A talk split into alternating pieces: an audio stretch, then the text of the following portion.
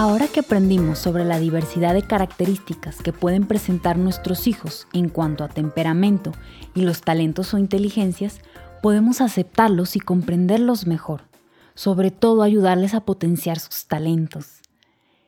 Existen dificultades que se nos pueden presentar cuando queremos cumplir ciertas expectativas y nuestros hijos no son capaces de realizarlas como nos gustaría debido a su temperamento o sus talentos. Una forma común que se maneja en nuestra sociedad para acentuar cierta característica de los hijos que nos molesta o nos complace es poner etiquetas. Por ejemplo, en el rasgo de, temperamento, de acercamiento o retraimiento, estudiábamos cómo un niño le toma más tiempo aproximarse a alguien. Si llegamos con amigos a una reunión y queremos que sea extrovertido, diga su nombre, sonría y sea amable con los presentes justo al llegar, y por su composición tiende al retraimiento, lo podríamos etiquetar con desprecio o fastidio de ranchero o mulo, como diríamos en México, huraño o antipático, ya que según nuestras expectativas de adultos sociables queremos que sean amables y nos hagan quedar bien.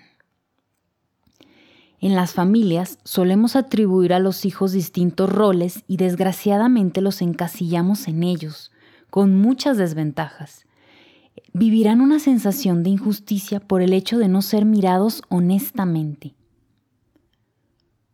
Pensando en nuestras infancias, solemos afirmar, yo era una niña llorona, era callado pero excelente alumno, yo era tonta, a mí me gustaba molestar, fui el peor entre todos los hermanos, yo no daba nada de trabajo, yo era muy ingenua. Tomamos estas afirmaciones como si fueran verdades absolutas.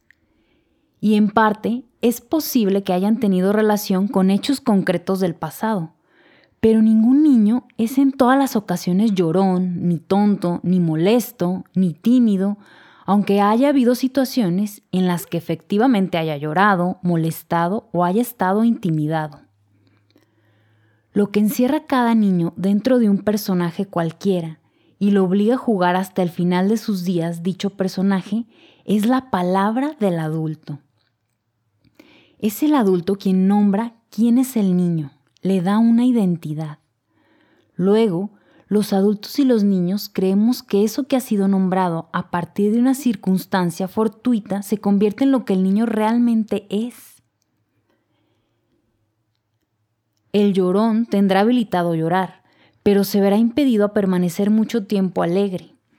El inteligente se exige a sí mismo la perfección y no tendrá habilitado el relax o la distracción. Si se equivoca o se confunde, dejará a todos desorientados, confundidos o molestos. El independiente no pide nada porque se supone que no necesita nada.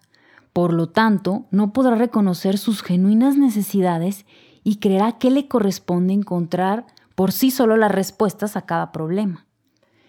Se supone que nadie es capaz de ayudarlo y que son los demás quienes necesitan de su colaboración. El sufrimiento que genera la cárcel del personaje es lo que los adultos necesitamos reconocer y modificar con el fin de ayudar a nuestros hijos a asumir la libertad de navegar entre múltiples posibilidades para ello, nada mejor que observarlos, alentarlos y admirarlos sin reducir sus acciones a ninguna etiqueta establecida. Es muy distinto lo que han hecho a aquello que ellos son. Si conversamos y dialogamos con ellos preguntando qué les pasa o qué necesitan, sabremos que cada momento es diferente. Cada instante trae una nueva versión de los acontecimientos.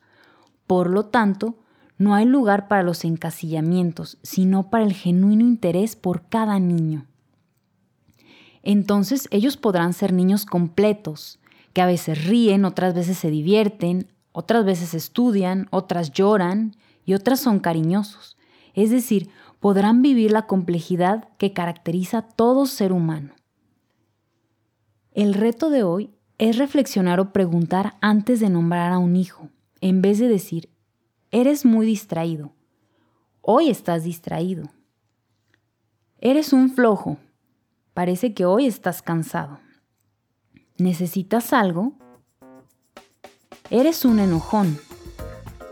¿Te pasa algo? ¿Quieres contarme?